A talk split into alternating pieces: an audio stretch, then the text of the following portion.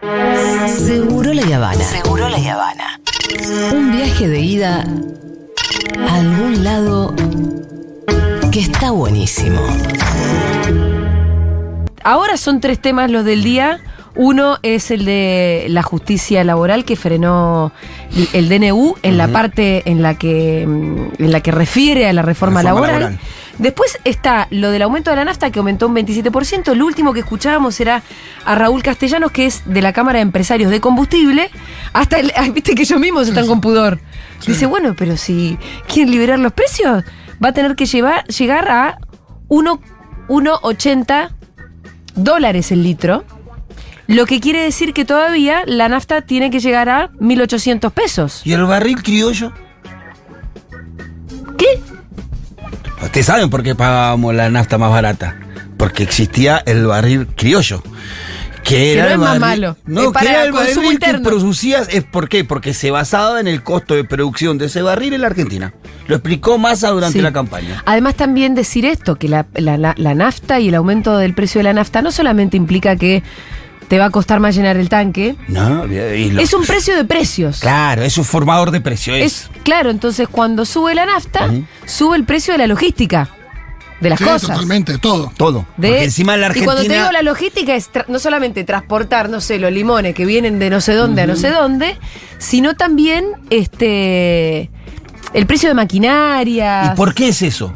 ¿Por qué es un país en donde te impacta tanto la nafta en, en- en los productos que llegan a cualquier lugar del país de la góndola? Es un país grande. Sí, pero aparte porque hubo otro neoliberalismo antes que este que destruyó todos los trenes. Sí. Entonces vos, no tenés, vos tenés la may- que creo que el 80%, no, casi el 90% de lo que se transporta en Argentina se transporta a través de camiones. Y los camiones consumen nafta o gasoil. Por eso, del aumento de las naftas podemos esperar no solamente que te sale más caro subir el tanque, sino que, y que por lo mismo también nos sale más caro el precio de la vida, sino que aumentan los precios. Todo. Aumentan los precios, porque el, el- el nafta es logística. Bueno, eh, escuchábamos la voz de Nacho Torres, que es gobernador de la provincia de Chubut, macrista él, indignado con lo que pasó eh, con, con- con- con una de las, de las reformas eh, que se plantean con respecto al tema de la pesca. Ayer lo sobrevolábamos un poco el tema. eh, digamos que no somos especialistas en pesca, pero se entiende porque tampoco es demasiado difícil. Los países tienen una zona exclusiva económica, ¿no? Sobre Sí. sus recursos pesqueros y, y- y recursos que hay en el mar, que es de 200 millas. Sí.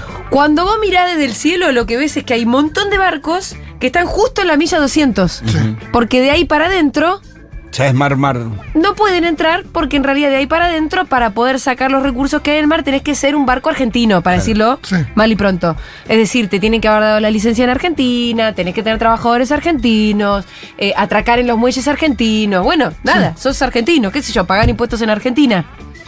De la milla Sí, no 200 es, para perdón, afuera- no, no es algo que se le ocurrió a Argentina. no, no, los países tienen su zona exclusiva, ¿no? Sí. Y entonces, ¿qué, qué es lo que pretende mi ley? Desregularizar todo. Entonces, que los barcos chinos, del resto del mundo, nórdicos, qué sé yo de dónde, puedan entrar a sacar lo que quieran. Entonces ahí, Aparte la voracidad con la los que pesqueros, esos. bueno, y además que vos no podés competir, Claro, porque ahí donde, ahí donde ellos vienen con su delirio de la competencia, no se puede competir con estos, China, chin, son chinos, con los chinos. chinos pescadores. Tienen un No sistema de pesca de No, no, y está esto de, de- de creer se da en todos los ámbitos de, de- en todo, porque tiene que ver con, también con la meritocracia y la justicia social. La idea de que todos partimos de la misma base. Bueno, Es- claro. Es, esa idea de, bueno, entonces los, los pequeños argentinos tendrán que mejorar, brindar un mejor servicio que compitan. por menor precio. Lo que dice Milei siempre es que compitan. O Sino que, que se fundan. fundan. Sino que fundan. Bueno, No, pero- obviamente que los pesqueros de acá pueden pescar porque existe la zona exclusiva, porque tienen una licencia que les dieron, porque si no, no van a poder competir. Entonces, déjeme terminar con esta idea. Lo escuchamos a Nacho Torres. Sale Nacho Torres totalmente indignado. Insisto, gobernador de la provincia de Chubut, una provincia del pesquera, él perteneciente al espacio del PRO, y se indigna porque esto eh, afecta sus propios intereses. Bueno, muchachos, van a tener que levantar la cabeza, ampliar la mirada y no preocuparse solamente por la partecita del DNU que afecta a tus intereses concretos, porque evidentemente el DNU y la ley ómnibus y todo el plan económico es un descalabro para la economía argentina en general. Va a haber que ampliar la mirada y defender no solamente lo que te tocó a vos, sino también defender los intereses nacionales y la soberanía argentina, porque si, si cada uno defiende su quintita, no se va a poder. Yo creo que está bien que cada uno defienda su quintita, sí, pero... Se están llevando va- puestos. pero todas. claro, la lucha va a tener que ser un poquito más amplia. No, porque vos querés defender tu quintita en un Sí. escenario en donde se está llevando puesto la provincia entera. Entonces, Bueno, bueno, claro. tu quintita es el menor, el menor de Bueno, los hablando de quintitas, que esta es muy importante, de cualquier manera, el último, la- la- comentábamos la noticia de que la justicia eh, había suspendido la reforma laboral de mi ley. Y estamos para hablar de eso en comunicación con Héctor Recalde. Héctor, ¿cómo estás? Héctor, ¿me escuchas? Sí, te escucho bien. Hola Héctor, ¿cómo estás? Julia Mengolini, el Pitu Salvatierra. Hola Julia, sí, ¿qué tal? ¿Cómo estás? Bueno, Muy bien. Héctor, vos sos una, una autoridad en materia laboral por toda una trayectoria de toda una vida, ¿no es cierto? Eh, Sí. Bueno, Por- digamos por antigüedad. bueno, está bien. Por antigüedad. Viste que los chetos le dicen seniority. Señor. Eh, Héctor, decime cuál es tu primera lectura de todo. Eh, un poco del panorama Fue una laboral. buena, una buena noticia Sí. de la Cámara de Trabajo, ¿no? Bien, Este, que, que hizo lugar al, al reclamo de la, de la CGT este, y suspendió los efectos de este decreto, este DNU 70, 70 barra 23. sí, los Así que este fue una alegría porque eh, quiero, quiero decir que hu- hubo una disidencia. El primer voto, este, Dora Gladys González, Sí, votó para rechazar.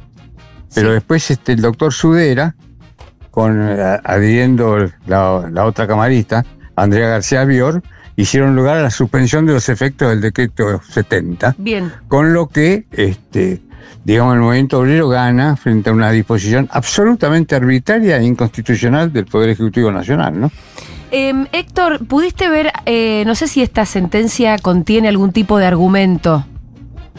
Lo- Muchísimos argumentos, es extensísima. Ah, mira, ¿y qué cosa llegaste a ver? Porque entiendo que la noticia además tiene Todavía no la pude terminar de, de Sí. estudiar, te cuento. ¿Y llegaste a ver La algo que te leí haya así. interesado? Eh, porque evidentemente los medios están, eh, se enteraron de esto y tengo varios llamados, ¿no? Claro, claro. Así que para cumplir con, el- con, con ustedes, con los periodistas, no pude estudiarla, pero sí la, sí la leí. Escúchame, ¿y ¿qué llegaste, ¿qué llegaste este- a ver de, de que te haya interesado eh, en cuanto a, a, a eso, a la justificación? Y los argumentos, los argumentos son que no tiene, no tenía facultades el Poder Ejecutivo para dictar un decreto, porque no había tal, tal urgencia ni tal necesidad. Ajá, bueno, Es más, este, fíjate que eh, una de las razones que explican esto es que el Poder Ejecutivo convocó extraordinarias y no puso el tema en extraordinarias. sí.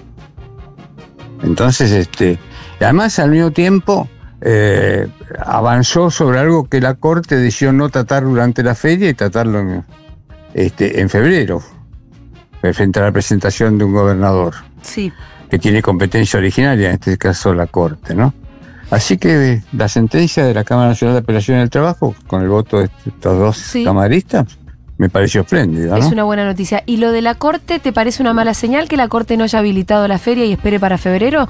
Siendo que además sabemos que el DNU tiene vigencia. En este mismo momento está en vigencia. Sí, la, la verdad que no, no- obviamente no, no estoy de acuerdo con esa Sí. decisión de la Corte, tendría, tendría que haberse abocado, no, no, no, digo, no prioritar el descanso de feria y ponerse a laburar, vendría a ser la cosa, ¿no? ¿Sí, no? Pero bueno, así se dio, y por suerte esta resolución de, este, de estos dos camaristas, que es muy lagable, ¿no? Eh, Héctor, ¿el paro vos pensás que sigue teniendo sentido? ¿El paro planteado por la CGT para el 24 de enero? Esta sí es una pregunta que no esperaba. Uy, bueno. Este, el 10 están, se están citadas las regionales. Ajá. Este, eh, y mientras no haya una resolución definitiva, vos me estabas preguntando qué va a hacer la Corte. Sí, Y me parece que es bueno que se mantenga, ¿no? que se mantenga el paro. Me parece a mí sí, sí, Eh, porque no se agotó, no se agotó la vía Claro. judicial. Em, respecto Pero bueno, esto lo resolverán, Sí, lo resolverán los dirigentes sindicales. los ¿no? dirigentes sindicales. Porque aparte de la CGT, las otras dos, las, las dos CTA también adhirieron. Sí, sí. Em, respecto de, de- de- Ese- de las críticas hay que, reprimir, hay que reprimir ansiedades. Sí, bueno, Este, justo eso te quería digo yo preguntar. por, por, por mí, ¿no? Este, porque la verdad que fue una satisfacción este, este, este fallo. Sí, em, sobre el paro también te quería preguntar, y, y Sí. justamente eh, hablando de ansiedades, viste que la CGT recibió algunas críticas, tal vez livianas, ¿no? Que dicen, bueno, pero van a esperar un mes entero para hacer un paro. ¿Qué lectura política haces vos del planteo de un paro general por parte de la CGT? Y me parece, a mí, me parece a mí que un paro de esta magnitud, el primero que se le hace al actual presidente, a Milei, eh, merece un actos preparatorio para garantizar la, la eficacia. Sí, Por eso antes del 24, la reunión este, de las regionales el 10, ¿no? ¿Cómo se...? Esto, eh, el- los tiempos que... los- aquellos que criticaron los tiempos me parece que tienen todo el derecho a hacerlo, pero yo no coincido. Claro, por esto No es de... fácil hacer un... No es, no es fácil garantizar la efectividad de un paro. la el primero que se le hace al actual presidente, ¿no? ¿cómo- qué, qué, qué es lo que define la efectividad de un paro? Eh, en primer lugar, el trabajo militante preparatorio del paro con todas las, las seccionales, los sindicatos de todo el país, este, la concientización. Ya esto venía con algunas, también recordemos esto que me parece a mí muy importante, los cacerolazos espontáneos que Sí. hubo cuando se anunció la medida. Sí. Esto no, no lo dijo nadie, incluso en Córdoba hubo una represión feroz contra los que se manifestaban. O sea que hay toda una ebullición de las bases y bueno, eh, en este caso este, los, los jueces fallaron de acuerdo a este reclamo, la CGT está en el mismo camino, la CTA también. Y es poner límites a, algo que cuando uno analiza, porque estamos hablando del resultado, pero hay que ver, ver todo el contenido que tenía este decreto 70. Era terrible. Bajaba las indemnizaciones por despido, restringía la, la negociación colectiva, le ponía límites exacerbantes y te- terriblemente insólitos al ejercicio del derecho de huelga, Sí. terminaba con las horas extras. En fin, este, digamos que, que era tremendo, ¿no? Eh, ¿Por qué, eh, de todo esto que vos decís, cuál es la parte que te parece inconstitucional? Desde lo jurídico. De lo jurídico, Sí, es todo el contenido Todo. del decreto. ok.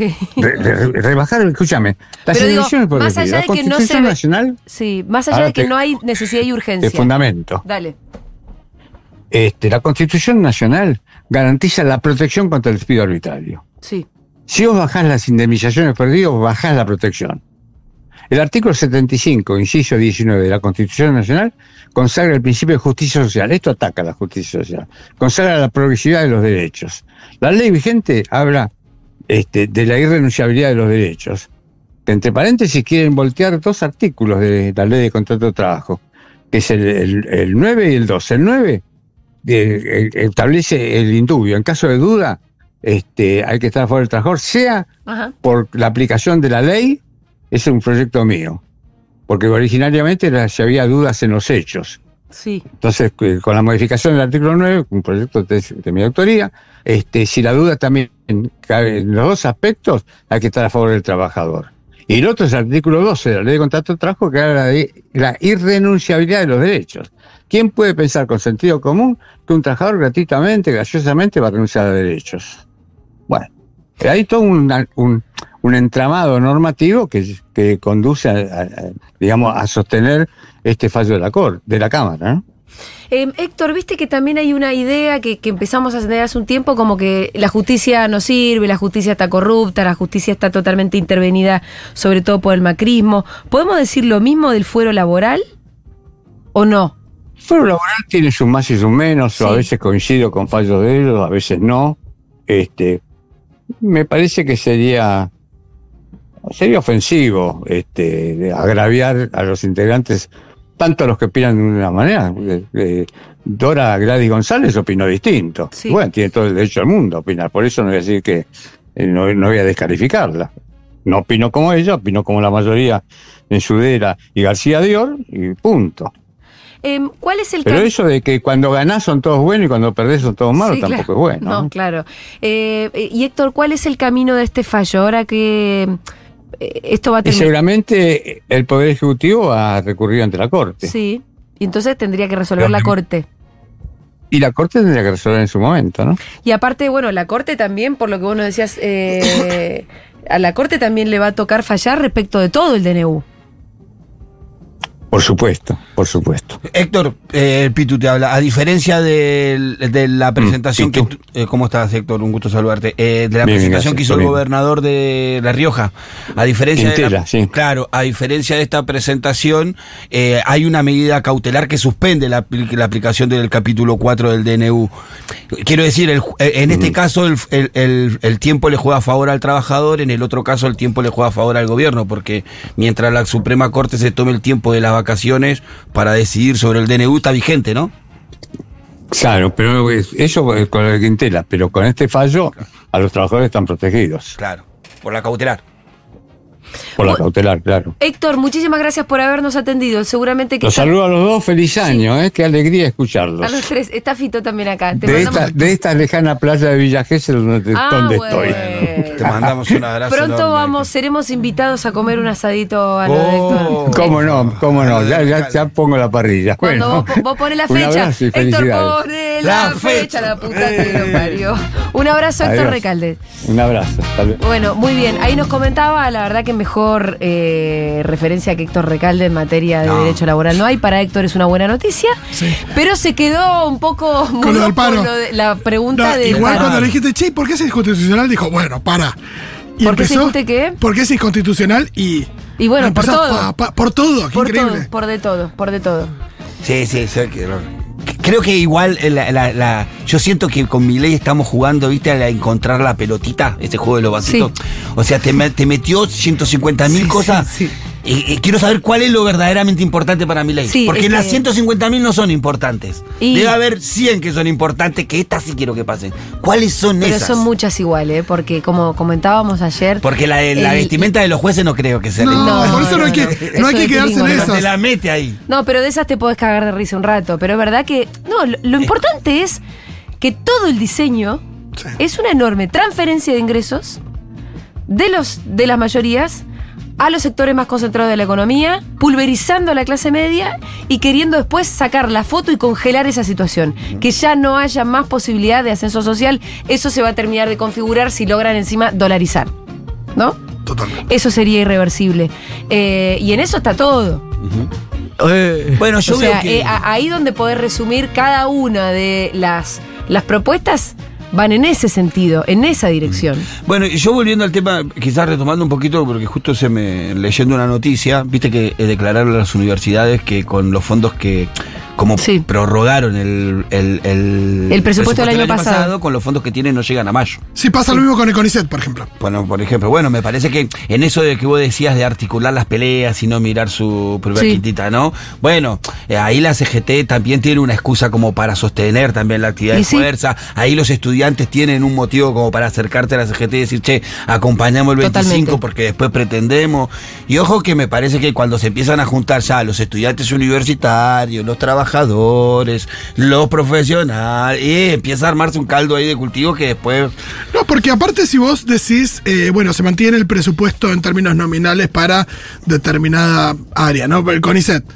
Digo, por un lado están los salarios congelados, pero también hay un montón de gastos que vos decís, bueno, está congelado, pero que igual los tienen que hacer para mantenimiento y demás, y que ahí es donde aparece esto de que de que Llegan hasta marzo. hasta marzo. Ma- ma- Yo escuché mayo, junio, eh, imagino según el caso, y hay gente que dice, bueno, yo me estoy considerando casi que sin trabajo a partir de junio porque me dijeron que llegan hasta junio con este presupuesto. Hay que ver qué pasa, ¿no?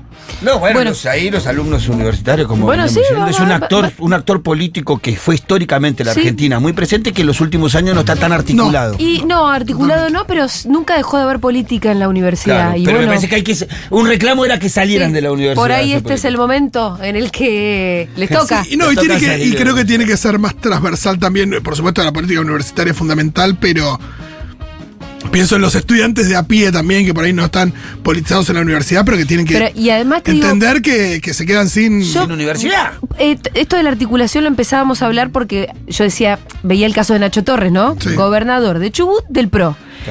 Eh, escandalizado con las, las normativas sobre la pesca. Entonces, digo, también no solamente se trata de articulación, porque yo la verdad que a Nacho Torres no es que lo veo articulando con la CGT y con los sectores universitarios, ni con el movimiento LGTB ni nada de eso, pero sí dejar de lado la necedad. Claro. Totalmente, claro. La necedad. ¿No será que es todo un mamarracho, Nacho Torres? ¿No solamente esta parte que te tocó? Eso es lo que digo también. Sí, sí, sí, sí. Bueno, muy bien, vamos a escuchar un poquitito más de música tanda, enseguida venimos.